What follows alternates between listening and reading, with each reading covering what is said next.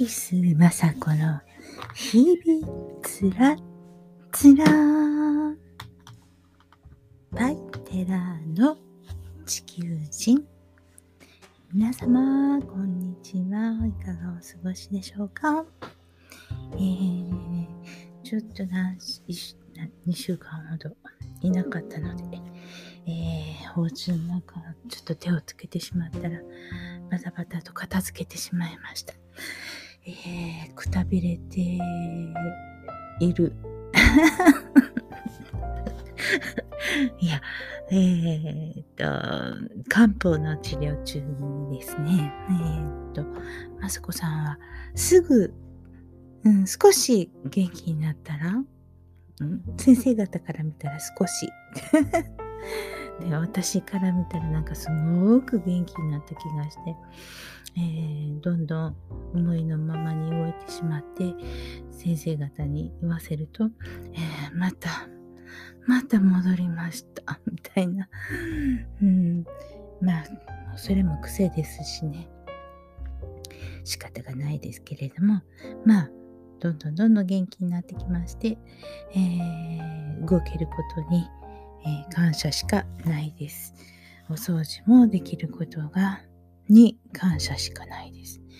えー、右腕骨折した時にですね、えー、すごい、台風、すごい台風が来た後に、えー、ちょっと外、外回りを片付けようと思ってね、あ片付けていたら、えーすんごいぬかるんでたのが見えなくってですね、もう、ずっこけたんですよ。すんごくこけその時に地面にラリアートしたんですね。その時に右腕骨折して、うん、右の肩の腱が切れたって言うんですよね。その整形外科の先生は。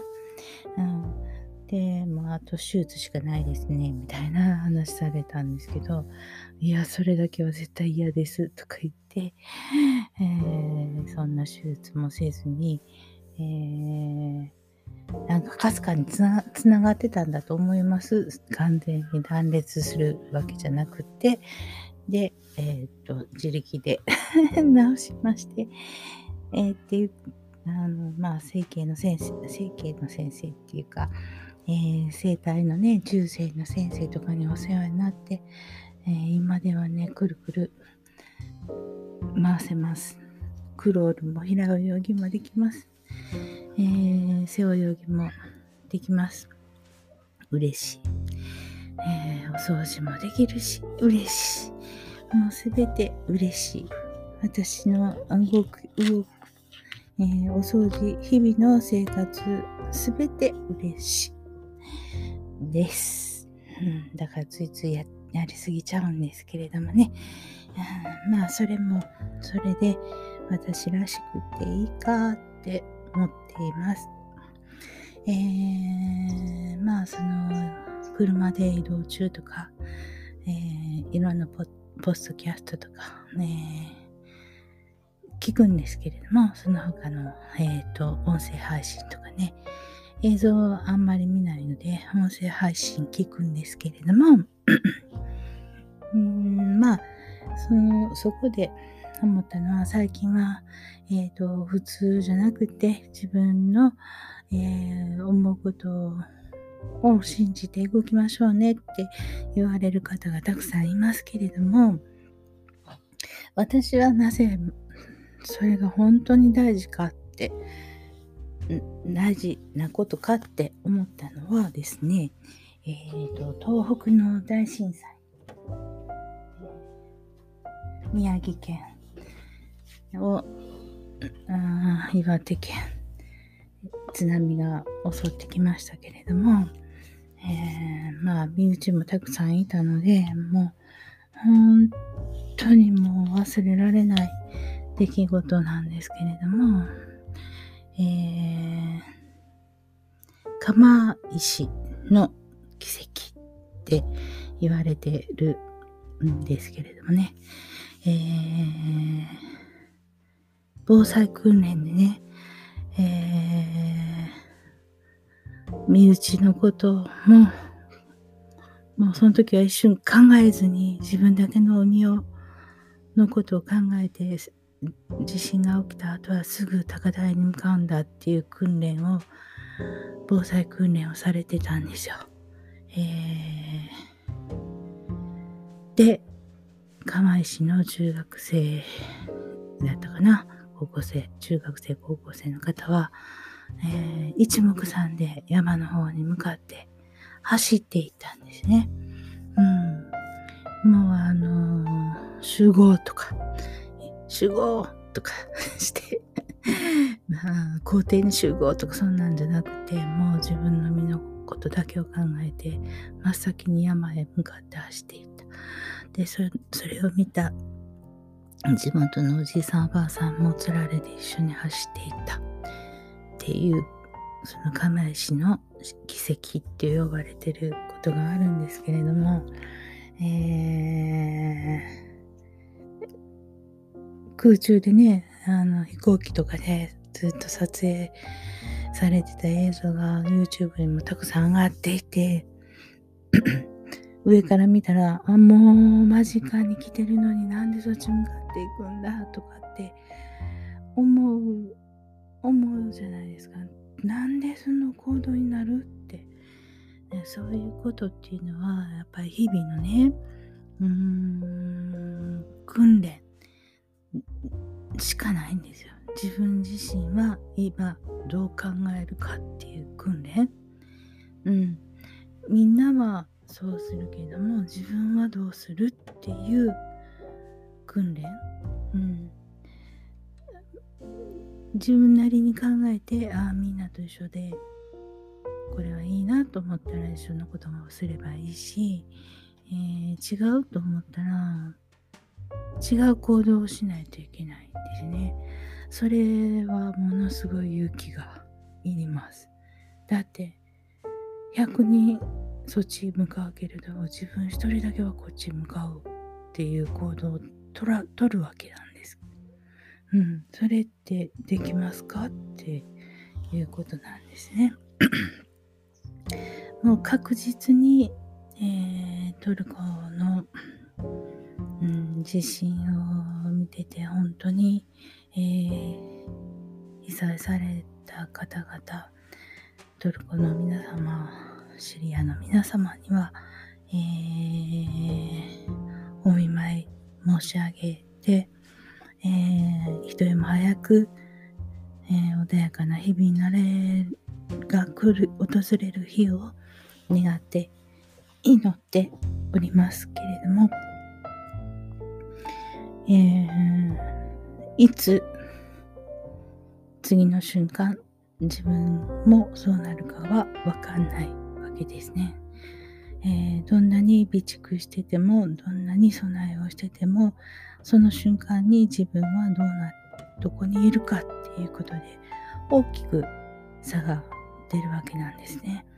でも備えをすれば、えー、1割ぐらいの被害で済むかもしれないし、えー、それもわかんないですね。でも、できる限りのことはしていたいですよね。うん。そして、できることなら、えー、共に生き延びていけるような体制をとっていたいですよね。まあ自分だけで、じゃなく、う、んその、まあ、身内のものが避難してきても食べていけるような食料の数とか水の蓄えとかそういうものも用意していたいって思います。えー、南海トラフ地震も来るって言われていますけれどもそれが来たら本当に広範囲になりますよね。うんそして、あの、えー、青森沖も、石切りに言われていますけれども、うん、どうなるかわからない。うん、ただ、この過去の歴史とかを振り返ったり、うん、まあ、都市伝伝説のような言われ方をしたり、いろんなことしていますけれども、都市伝伝説のように、うん、ちょっとこう面白おかしく言ったりしてますけれども、合ってる部分もありますよね。うん。えー、文明はどんどんどんどん、えー、100、うん、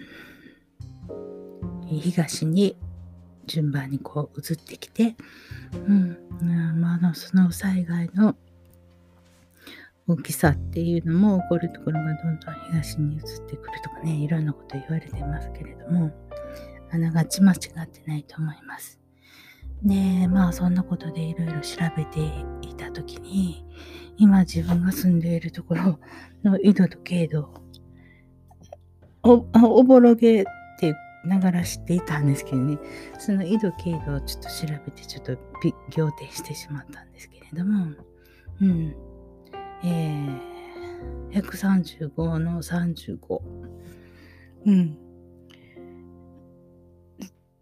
うーん、ちょっと大変なとこにおらせていただいてるなと思っています。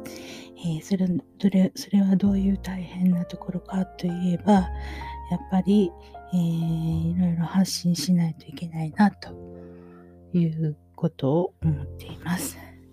えーえー、まず、電気、ガス、水、下水、浄水とかね、下水とか。うんそれは、そのライフラインは致命的ですけれども、確実に止まるわけです。被災した場合に。そして、えー、携帯鉄道ライフとか、えー、っと、港とかね、えー、南海トラフ地震であれば中部国際空港、関西空港、高知空港、大分空港、宮崎空港うん、津波で浸水するって言われてます。えー、発生後3日間で食料は3万3200万食不足すると。3日間でね、3日間だけでね、飲料水は4800万リッター。うん、1人1日あたり3リッターとして4800万リッターって言われてますけれども、これはもっとなくなると思いますね。うん。えー、だから、うん、基本的な電気、ガス、水道、水道、水ですね。電気は、うん、蓄電機能がね、高いのでね、なかなかあ難しいですけれども、YouTube とかでね、最近、えー、自家発電のことを一生懸命考えて、あの、蓄電方法とかね、作ったりしてるのを見たりしてね、わ、すごいなって思ってますけれどもね。あと、川でね、えー、水力発電？うん、まあ、あの、山奥にある温泉地とかね、そういうところだったら、電気も引けない場所にあるので、自家発電してるわけですね。えー、っと、洞爺湖の、うん、えー、っと、ちょっと内緒の人があるんですけれども、そこもかなり一軒だけあるので、あの、自家発電されてるんですけどね。まあそういうような大掛かりな自家発電はできなくてもなんか、えー、できないかなとか言って 息子と喋ってたんですけど、それはもうソーラーパネルしかないやろとか言うんですけどね。うん、でっかいパネルはちょっと作りたくないので、うん、ちょっと考えてます。あのー何？ガソリンで動かすやつはうるさいですからね。一日が言うてますしね。うん。屋台みたいになっちゃいますし。うん、まあ仕方がないと言っちゃしたかな。仕方がないですけどね。まあ、ポータブルが何台か持ったり、あとは車ですよね。車から取る方法。うん。ガソリンはいつも満タンにして、えー、ハイブハイブリッドなんでね、えー、車から取る方法。水は、えー、10リッターの、うんと、容器に10個ぐらい用意してるんですけどね、ちょっと組みに行かないとなくなってきてます。うん。まあ、あのー、給水車って言ったって、日本全国給水車かき集め、かき集めても1000台ぐらいしかないですしね。うん。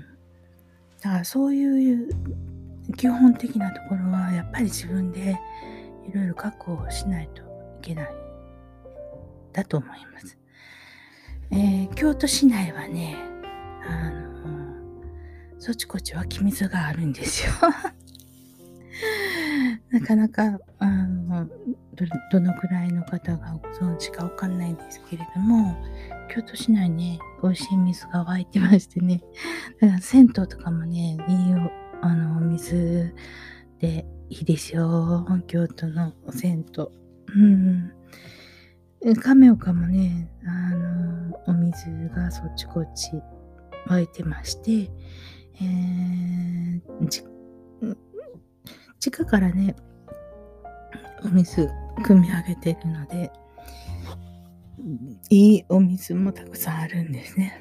うん、私はいつも出かけるときに、その、大きなボトルを 車に積んで、えー、いろんなところのお水持って帰ってくるんですけどね、えー、田舎の富山の黒部のお水が一番最高です。うん、いつもね、家帰って、田舎の家帰って、お水満タン積んで、そんなにどうするのとか言われながら、もうここのお水がもうやっぱり一番いいのとか言いながらね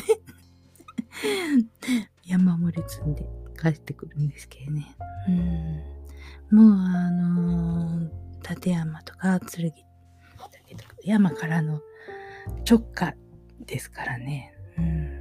本当に美味しいお水なんです。うん。サウナとかでもね、みんな有名ですよね、富山ね。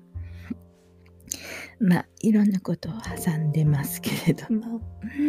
うん、あの、都会、あと、火はね、亀岡はね、山でそっちこっちね、もう、あの、倒木とか あるので、本当に、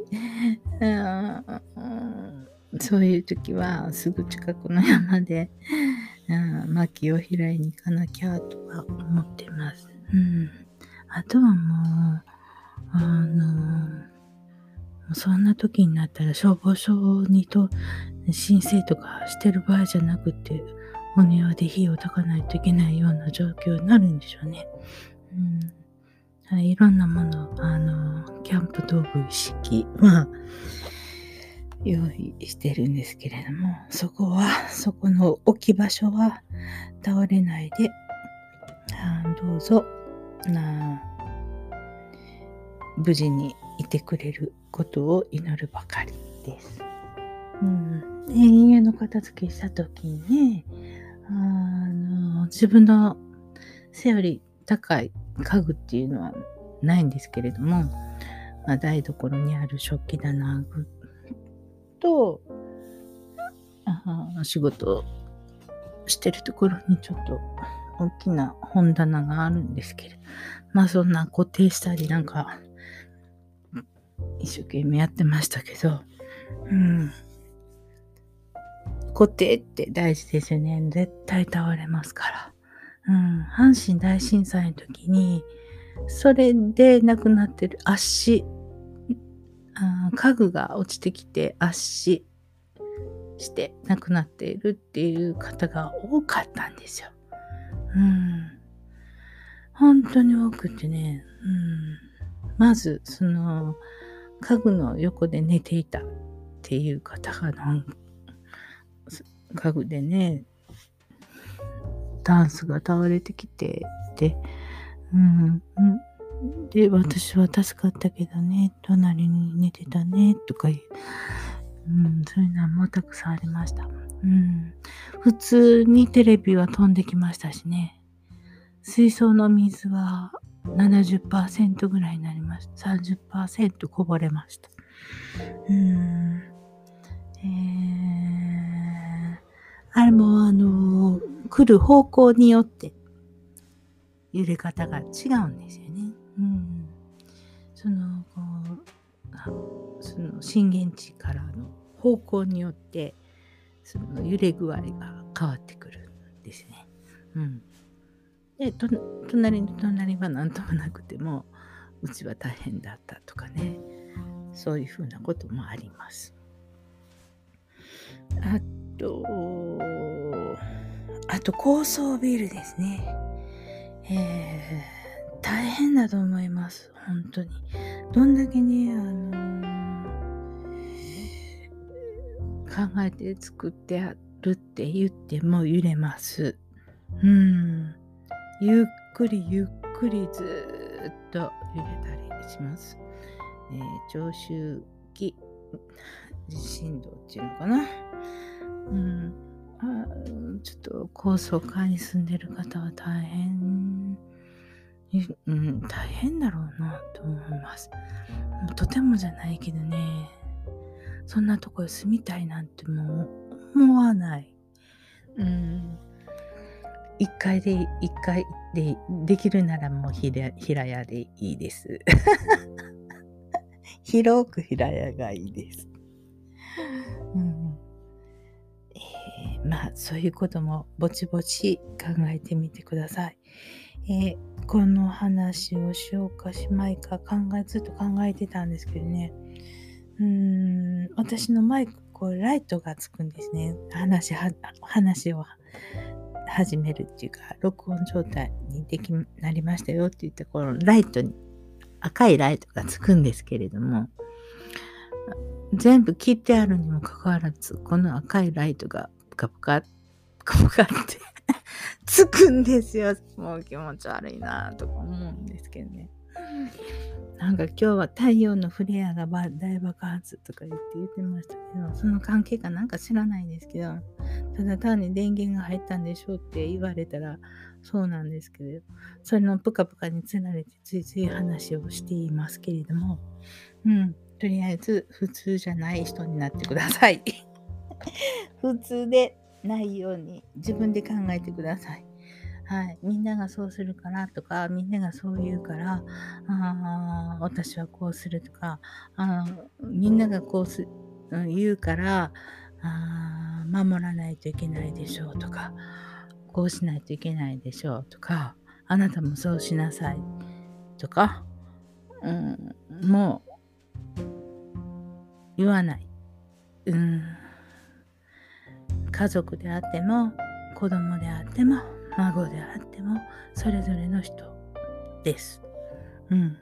それぞれのミッションがあります。うん。だから、それを止めるような止め方はしないで、できるだけしないでください。寂しいなって思うこともあるかもしれないですけれども、そのそこはひたすら信じる。うん、その人を信じる。その人のミッションを信じる。そして自分ができることを一生懸命する。うん、自分のことを、自分は何ができるのかっていうことを一生懸命考える。もうそれしかないです。えー、刻々といらん、いろんな時が迫ってきています。えー、これは本当にもうあのー、歴史的に見ても究極な大変化が来る、来る。うん。なので、そういう変化についていけるような人になっていてください。ね。でないとパニックになります。うん、あなたには、えー、あなたにはちゃんと、うん、守ってくれる人もいるでしょう。うん、いないなと思ったら、えー、どうぞ話にしに来てください。うん、あなたの幸せをいつも願っています。それではまた、さよなら。